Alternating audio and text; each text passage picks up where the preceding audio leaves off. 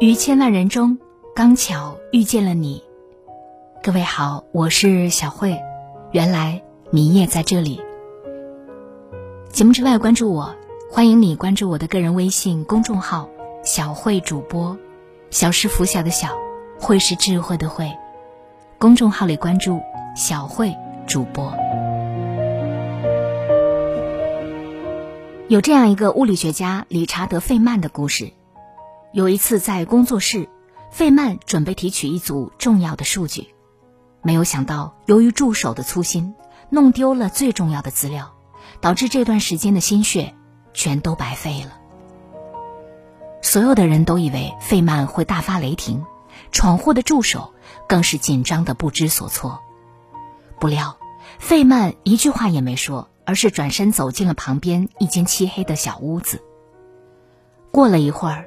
等到他再次走出来时，只是简单的吩咐了一句：“重来一遍。”接着就开始投入到紧张的工作之中。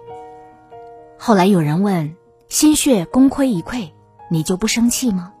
费曼解释说：“当然生气，但只要去小屋子里独自待会儿，心情就慢慢的平复下来了。靠着这种方式，每次一遇到问题。”费曼总能处理好情绪，这也让他得以全身心的投入到研究当中，并且在一九六五年获得了诺贝尔物理学奖。哈佛教授詹纳斯说：“一个人为情感所支配，行为没有自主之权，就会沦为受命运宰割的奴隶。生活本就麻烦不断，任由坏情绪肆虐，只会让你赔上一切。”情绪快要爆发时，不妨也像费曼一样，为自己找一个空间，安抚内心，净化负面能量，制服那些失控的情绪，你才能占据主动权，将人生掌握在自己手中。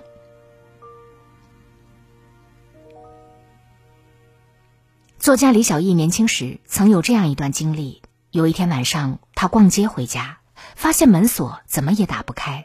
急得哭了起来。本来走了一天的路，又累又困，结果回来还碰上这种糟心事，他觉得又烦躁又委屈，于是马上拿起电话，打给身在异地的男友。没有想到男友正在加班，说话有些敷衍。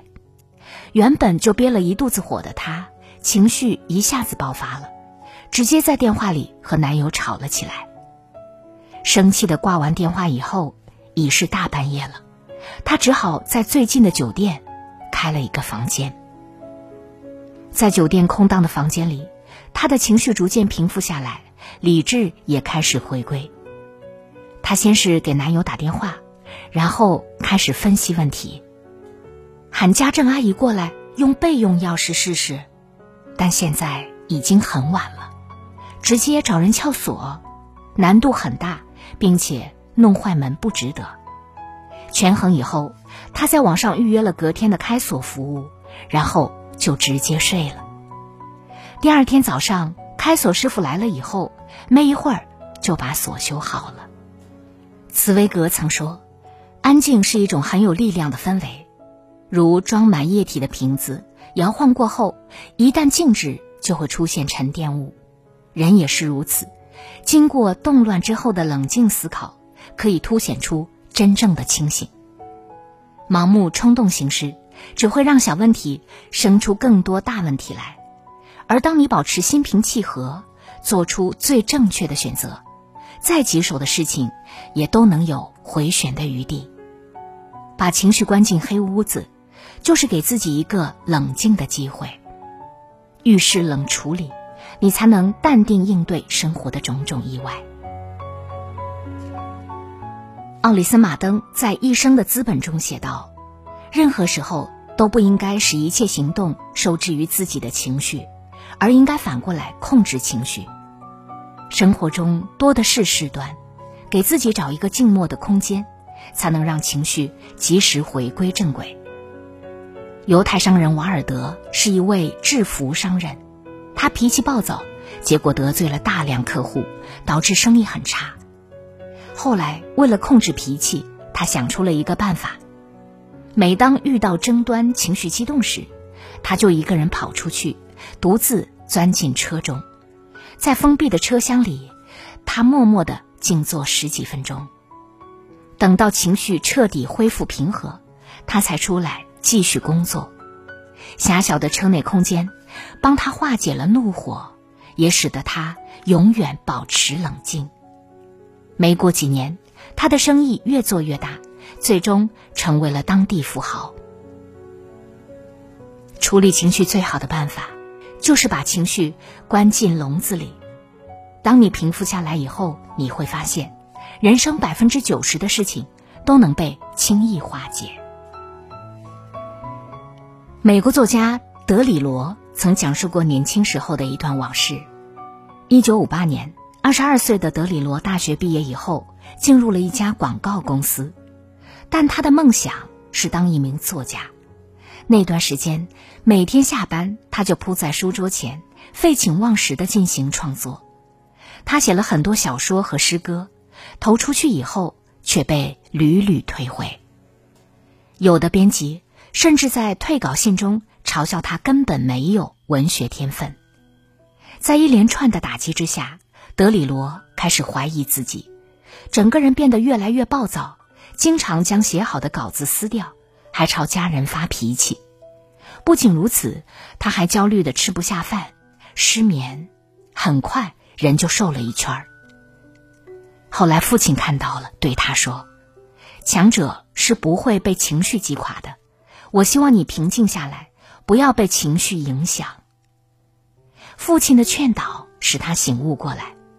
此后，每当收到退稿信，他就回到自己房间，把门关上。一个人待着，等到心情平静下来，他便又接着写作。就这样写了两年，他接到了一家杂志社的通知，一篇稿子通过了审核。从此，他也开始正式走上了作家的道路。看世界杂志里说，专业能力构成了一个人的基本面，处理情绪的能力。却决定了他的人生高度。生活中，我们都会经历挫败和考验，走不出负面情绪，只会不断的折磨自己，加深生活的苦难。面对人生随时袭来的风雨，不妨找一个黑屋子，收纳并消化自己的坏情绪，摒除了负能量的影响与消耗，人生变好也就是自然而然的过程。心理学家经过研究发现，事情发生后，大脑会第一时间产生情绪反应，大约六秒以后，大脑皮层才做出认知处理。也就是说，从情绪的产生到爆发，中间有一个短暂的间歇。这期间你什么都不做，就只能眼睁睁地看着自己被情绪淹没。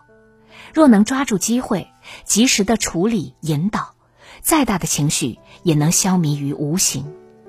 把自己关进黑屋子，其实就是把情绪这把枪关进抽屉里。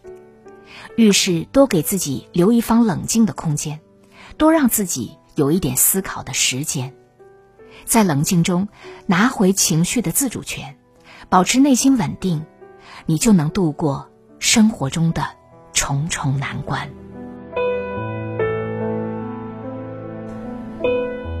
当你的人生陷入低谷。当你被悲伤的情绪左右，当你找不到人生的方向时，来读书吧。静下心来读书，你会发现，它会慢慢的滋养你，给你力量，给你希望，给你改变，让你遇见一个更好的自己。从小慧读书会到小慧疗愈成长营，我为你精挑细选了二百五十二本好书。每一本书用二十分钟左右的时间带你精读。两年多来，无数朋友收获了成长、蜕变和成功。现在，我也诚挚的邀请你加入进来，欢迎你搜索关注我的个人微信公众号“小慧主播”，小是拂晓的小慧，是智慧的慧。欢迎你搜索关注我的个人微信公众号，小慧主播，找到成长营，点击加入以后，让我把好书读给你听。